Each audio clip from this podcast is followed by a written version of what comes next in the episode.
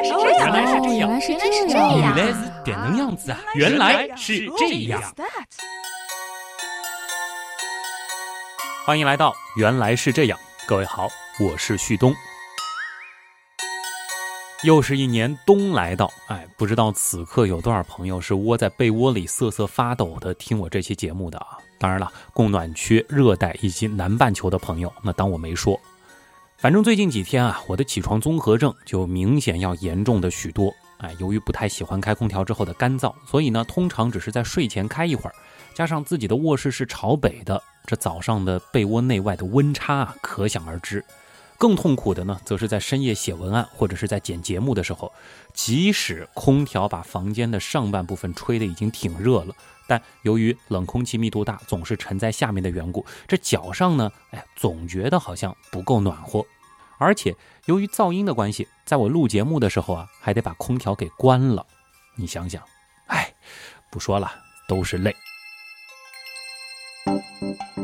是的，比起热，我是一个更加讨厌冷，或者说是怕冷的人。大约两年前的这个时候，我们也聊过一个非常应景的话题，那就是我们为什么会冷。当时的那期节目当中呢，其实还藏着一条暗线，那就是人为什么会怕冷。今天呢，我们再花一点时间，快速的来回顾一下啊。简单的来说呢，我们作为基础代谢率远高于变温动物的恒温动物，虽然能够更好的适应外界环境的温度变化，但代价就是当外界温度降低时，为了保持我们核心温度的恒定，我们呢会做出一系列的保温反应，好让身体维持正常的运转。这个时候，人体周围的末梢血管就会自动收缩，确保血液流向更深层的主要器官，来减少热量的散失。很自然的，像是手脚这些地方的血液就首先被大脑给宏观调控了。而保温反应的另一个常见的表现，则是我们会瑟瑟发抖、打寒战，这也是期望可以通过这种方式在肌肉内产生更多的热量。而人体如果进一步失温，具体会带来什么样的后果？这里呢也就不想详细说了，欢迎大家出门左转回听我们为什么会冷。总之啊，人是。真的会冷死的，而且还会死得很难看。出于求生的本能，对于冷的感受，大脑的设定呢，那必须得是不那么愉悦的，以便促使我们赶快想办法保暖或者是取暖。毕竟小命要紧啊！不知道大家是不是还记得啊？在那期节目里，还经由我们为什么会怕冷，引发了一个大思考，那就是某种程度上。人类最终发展出了现代文明，这背后啊，或许就埋藏着这样一个原动力，因为我们怕冷。想一想，的确也是啊，我们的祖先可是在那一年四季温暖如夏的赤道附近的非洲演化的。严格意义上来说，人类可是地地道道的热带动物。可以说，我们的身体并不是为了适应寒冷气候而打造的。那么，在今年的肤色简史那期当中，我们也提到，下树直立行走后，为了跑死猎物，我们甚至还放弃了浑身的毛发。因此，走出非洲之后，咱们保暖的唯一途径就是改变我们的行为方式。在没有掌控火的能力之前，遭遇寒冷，祖先们能够靠的，除了瑟瑟发抖、找洞避风、抱团取暖之外，或许呢，就是找点东西披在身上，又或者搭个简易的挡风窝棚。这些啊。可能就是衣服和建筑最初的目的了，而产生质变的，则是驾驭了火之后，除了令祖先们吃上了美味的熟食，避免了潜在的疾病，顺便还在夜里驱赶了不少野兽外，温暖的篝火更是令逐渐向高纬度迁徙的人类有了熬过漫长冬夜的可能。火。这是人类从史前时代起，直到电气时代间漫长的岁月里取暖的核心要素。而这背后发生变化的，主要是烧的东西。最早烧的是木柴，有些地方呢则会烧粪便。后来呢，一些地方用上了碳，再后来啊，才流行起煤和油。对于广大生活在寒带、温带的普通百姓来说，这些燃料更是堪比食物的基本生存要素。一旦断了这一些，熬过漫漫寒冬基本没有可能。想一想啊，咱们汉语里有个词儿叫“温饱”，是不是也是温在前，饱在后呢？而在古代，燃料的获取它本来就是一件非常麻烦的事情，对于寻常人家呢，更是能省则省。小康之家能做到的，无非是屋子修的结实点，门窗糊的严实点，衣服穿的厚实点，被子盖的紧实点。实在冻得不行，放个炭盆烤烤，这其实已经是件很奢侈的事儿了。哎，你说煤球炉啊？不好意思，这种产品那其实已经是现代的事儿了。还有一些巧妙一点的设计，则是想到了炉灶它产生的热量。比如说，西安严家村有个汉代建筑遗址，考古学家发现他们的炉灶设计很有讲究，排烟道呢先是曲折，然后直直向上，再通到户外。这种设计啊，就很像是后来出现的火墙。那至于更靠北的地区，其实也用类似的思路开发出了火炕啊，这种能够深入寻常人家的取暖神器。当然了，火墙也好，火炕也好，他们真正大规模流行，那其实还是挺后面的事情，无非就是几百年的历史。而对于有钱有势的贵族们来说，这取暖的玩法可就多得去了。就拿现在许多土豪朋友喜欢用的地暖来说吧，这东西啊，其实历史悠久的很。早在公元前一千三百年左右，赫梯人的宫殿当中就出现了地板辐射采暖的雏形，而他们呢，也是目前所公认的最先使用铁器的民族，而且也极有可能是最早发现并且用上了煤炭。在公元前五百年，塞浦路斯尤沃尼的罗马宫廷就已经出现了火炕供暖系统。这是一种地下的网状隧道，隧道内流通着来自于建筑物周边的大火炉发出的暖空气。后来呢，这种取暖设施更是成为罗马帝国内每一所高档住宅以及大型浴室内必不可少的部分。在中国，地暖的历史则可以追溯到明末，比如故宫里就保留着这样的结构。宫殿的青砖地面下都有砌好的烟道，并配有出烟窗。冬天通过烟道传烟，并且合理的配置出烟窗，那就可以加热青砖，把热能传到室内，使室内产生温暖的效果。再加上一些地方还精心设计有火墙，以及更普遍使用的火炕，可以说啊，在当时只要国库充盈，燃料管够，宫里的人那还管外面什么冰天雪地呢？至于熏笼、手炉这些取暖的小物件，更不用多说了。顺便说一句啊，明清两代皇宫里还专门设有一个机构，叫做惜薪司，珍惜的惜，薪水的薪啊，它可不是用来节约工人们薪酬的人力资源部门，而是一个专门负责宫中薪炭的机构，或者说是专为宫内人居住的地方烧炭暖炕的。大家别忘了，薪水的薪啊。本来就是柴火的意思。至于古代西方的寻常人家呢，壁炉则是取暖的主流。在以古希腊、古罗马为代表的古代地中海地区，就出现了壁炉的雏形。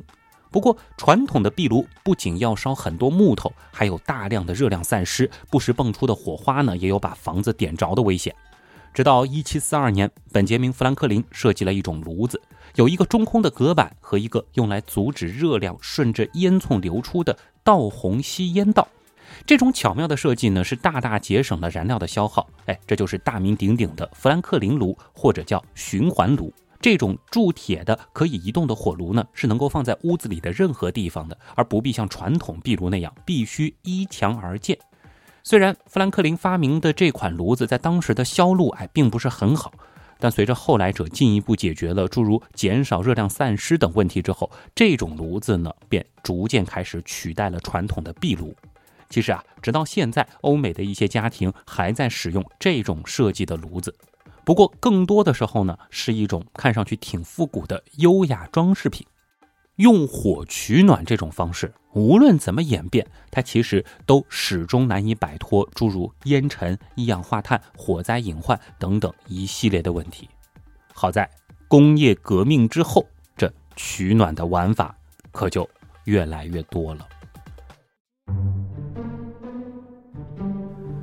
随着蒸汽时代的到来，人们很自然地想到了将锅炉与取暖联系在一起，以锅炉生产热水，以热水的循环加热金属散热器，以金属外壳加热空气，这个思路简直完美。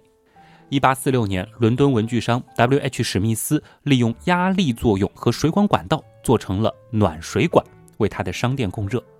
之后呢，很多人就纷纷效仿。哎，但是这种方法呢，并不是十分的保险。比如说，暖水管经常爆裂，或者烧锅炉的地方出了问题，导致建筑起火。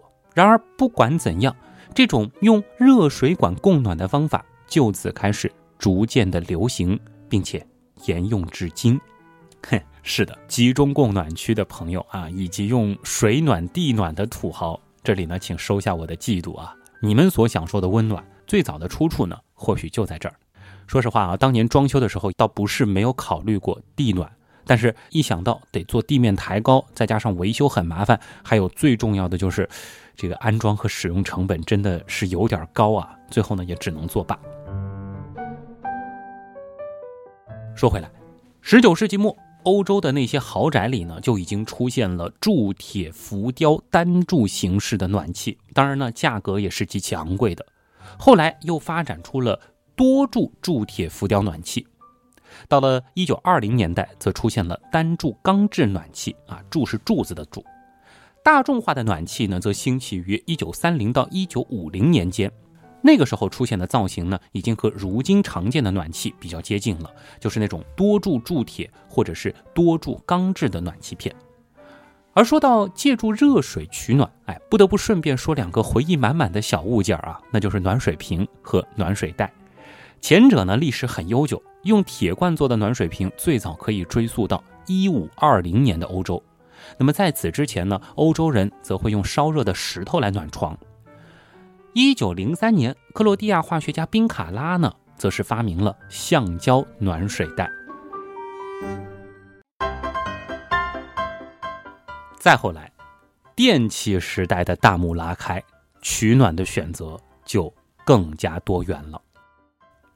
用电来加热这件事儿，其实呢也是自然而然的，因为早在1841年和1842年，焦耳和棱次就分别独立发现了电流的热效应。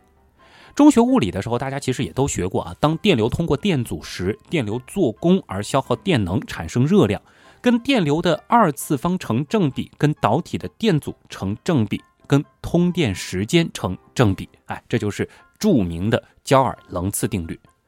十九世纪后半叶，直流发电机开始出现，并且逐渐流行。哎，没过多久，在工业领域，一些常用的电炉设备就已经有了雏形。一九零零年，第一台家用电暖炉诞生于法国。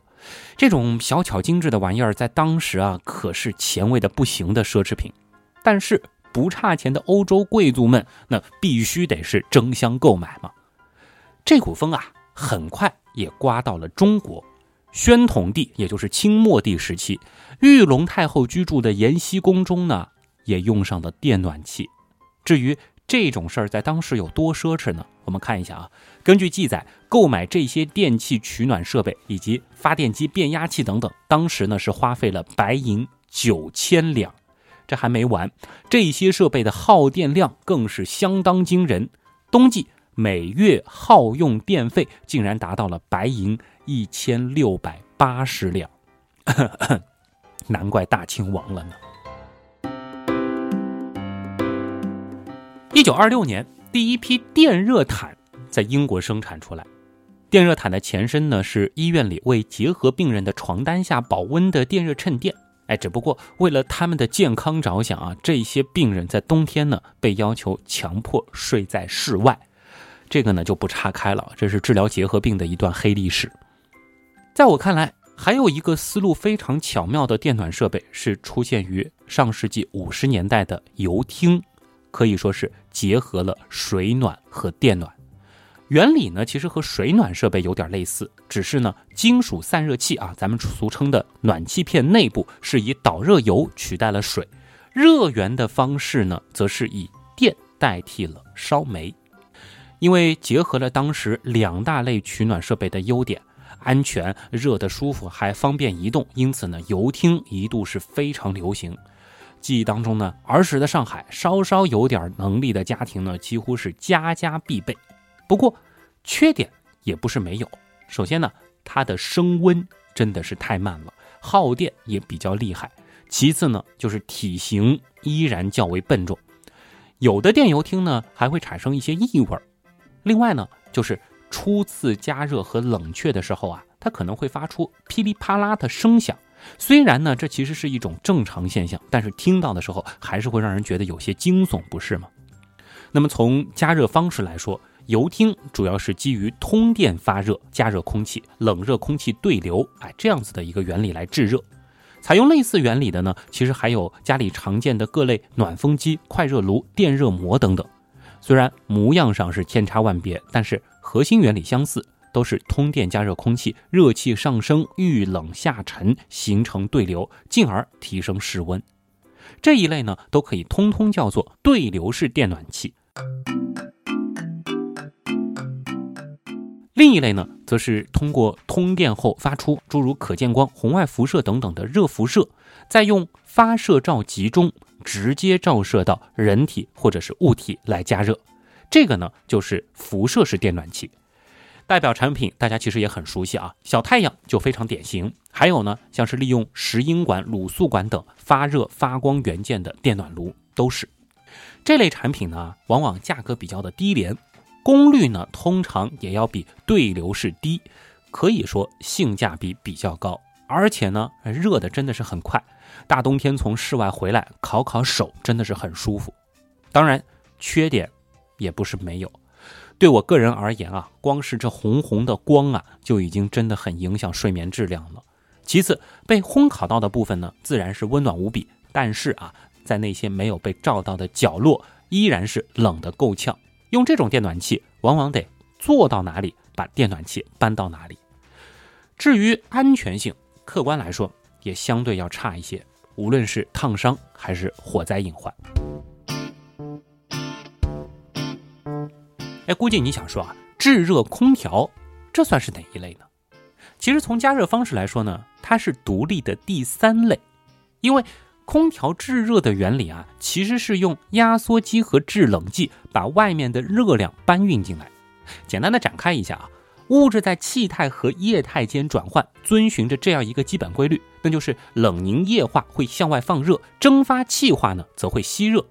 而制冷剂啊，就是各种热机中借以完成能量转化的媒介物质。在考虑了饱和蒸汽压强、比热粘度、导热系数、表面张力等等的指数之后啊，像是氯氟烃，也就是大家熟悉的氟利昂、氨、水和少数的碳氢化合物呢，其实都是制冷剂的理想选择。后来呢，我们也都知道啊，出于保护臭氧层的需要，氟利昂呢是已经逐渐淘汰了。扯得有点远啊。那么，空调制热的时候，压缩机呢会对制冷剂加压，使其成为高温高压气体，再经过室内机的换热器进行冷凝液化，从而呢放出大量热量，提高室内空气的温度。然后节流装置会将制冷剂减压，经室外机的换热器蒸汽化吸取室外空气的热量，变成气体之后呢，开始下一个循环。其实把这个过程反一反，这空调里吹出来的便是夏天的时候可以沁人心脾的凉风了。相信各位都有过夏天路过空调外机的经历吧？这热的是不是很酸爽呢？而这样的原理呢，其实也使得空调是所有采暖方式当中能效比最高的。从能耗上来说，的确是可以轻松吊打以上两类电暖设备。当然了，问题也不是没有。比起上万年的采暖史，人类主动制冷的历史其实才不过百多年。在既能制冷、反一反又能加热的空调刚刚诞生的时候啊，各种形态的取暖设备早已是遍地开花、百花齐放。因此呢，在最初，空调的制热功能几乎是毫无必要的，因为买得起空调的家庭根本就不差钱买个高档的暖炉，是不是？很长一段时间，空调呢都是以制冷设备的面貌进入家庭，又基于冷空气密度大会下沉，热空气密度小会上浮的对流基本原理，要让全屋都较为清凉的话，空调最合适的安装位置，那自然是贴着天花板了。即使是在冷暖空调普及之后啊，制冷呢也依然是空调的第一使命。因此呢，这个安装习惯也就保留了下来。这样的位置用来制冷，自然是没得说。可是，一旦用于取暖，问题就来了！这热空气怎么也下不来，不是吗？而如果硬要强行吹下来，那空调啊就得使劲的吹。但即使是这样，靠近地面的区域依然远不及上方暖和。至于空调制热带来的干燥感，开篇的时候呢，我已经描述过。其实还有一点非常的重要啊，就是基于这种原理的我们叫热泵型空调啊，它其实是有适应温度范围的。一般来说，当温度在零下五度以下的时候，就没有办法工作了。虽然我们说长江以南的绝大部分地区遇到这种极端温度的概率很低，但是，一旦遇到，你家里还没有别的取暖方案的话，那就只好在家体验古人是如何过冬的了。当然了，也有的空调呢，现在会加上电热辅助系统，可是这样一来，原本空调在能效上的优势也就不那么明显了。哎，说白了，就是空调化身为一个挂在墙上的暖风机了。那你一定想说，哎呦，你分析了这么一通，感觉就没有完美的取暖设备啊？如果你真的要这么问我，我肯定会说没有。毕竟经济能力、地理位置、房屋结构都不尽相同，即使是同一个家庭，不同的房间、不同的功能，也都有着对应的更加合适的产品。如果说考虑能耗，比起空调，可以说一切电暖气那都是电老虎。往往呢都是一度电一度热，而论舒适性呢，对流式取暖器那又吊打空调，尤其是出风口尽可能贴近地面的，可以充分利用对流原理的那种啊，比如说这几年开始在国内流行的踢脚线取暖器，就是一个非常典型的例子。这类产品呢，之前其实已经在欧美流行了很长一段时间。它的制热效果呢，类似于暖气片和油汀啊，不会很干，而比起油汀呢，升温又快上许多。而且啊，由于更好的利用了对流，只要放置的位置和对应的室内面积合理，可以全屋升温。而油汀呢，往往只是附近热。那比起辐射式取暖器呢，光是没有光污染啊，这一点就已经优势明显。其他的呢，其实前面也已经比较过了。那。比起空调或者是俗称大号电吹风的暖风机，安静又是它出众的优点。另外加上可以贴墙贴地放啊，也不怎么碍眼。综合来说呢，这一类取暖器优点还是十分多的。只是呢，刚刚兴起的时候啊，在国内动辄三四千的价格门槛，真的是影响了很多人的选择。好在。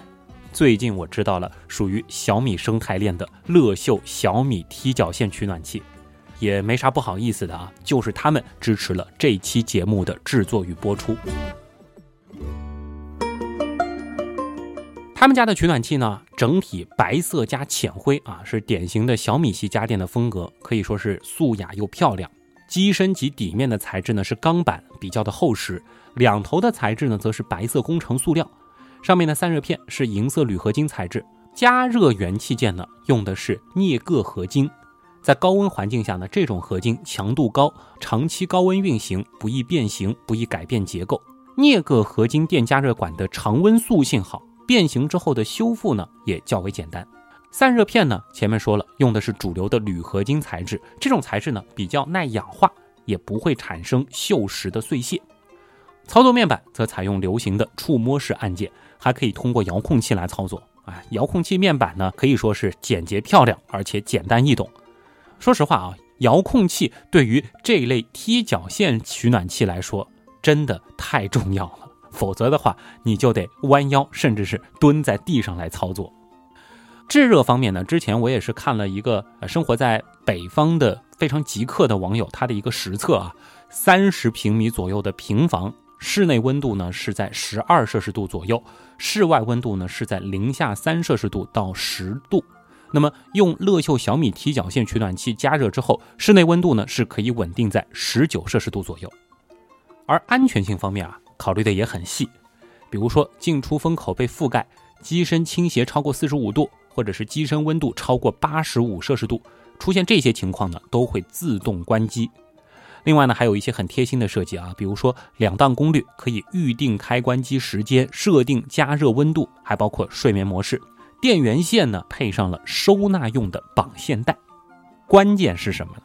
关键是乐秀小米踢脚线取暖器，它的价格还很平易近人啊，七百多的价格，加上免费试用三十天，一年内出现质量问题直接换新机，赠送运费险等等的售后政策啊。真的只能用良心商家来形容了。我觉得啊，某种程度上其实也体现了他们对于产品质量的自信啊。对了，双十二期间好像还有优惠。最后呢，还是前面我说过的啊，如果说你是不差钱的土豪，那您随意，有的是更好的取暖选择。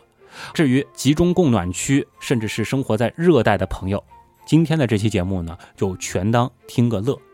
而如果说你是比较注重性价比，对设备的外观又存在一定的颜控倾向，而且和我一样啊，对于空调取暖有着诸多抱怨的话，那么乐秀小米踢脚线取暖器是目前在我来看非常理想的一个选择。好了，这一期的原来是这样取暖器简史特刊就是这样。